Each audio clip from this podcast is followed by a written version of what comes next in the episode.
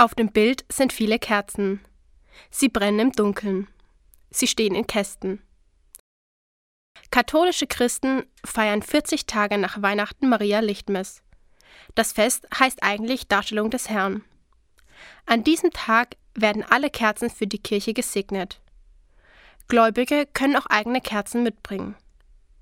Außerdem sollen sie Jesus auf seinem Weg nach Jerusalem begleiten.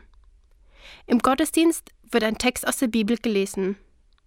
Lukas hat diese frohe Botschaft aufgeschrieben. Dort beten Maria und Josef im Tempel für Jesus. Als Jesus lebte, gab es ein Gesetz. Die Eltern sollen ihren Sohn zu Gott bringen. Maria und Josef gingen mit Jesus in den Tempel. Der Tempel ist ein Haus, in dem die Menschen zu Gott beten. Maria und Josef wollten Gott ihren ersten Sohn zeigen. Im Tempel war ein Mann.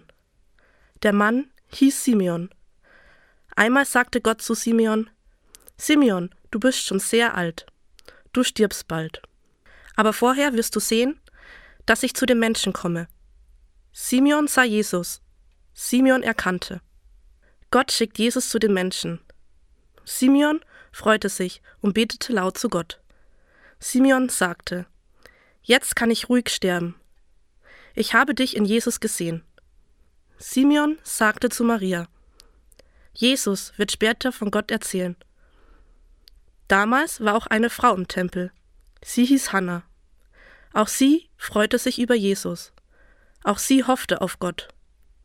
Hannah erzählte allen ihren Freunden von Jesus. Man merkt, Gott hat Jesus sehr lieb. Die brennenden Kerzen erzählen, Jesus ist das Licht der Welt. Wir sollen auch wie Licht sein.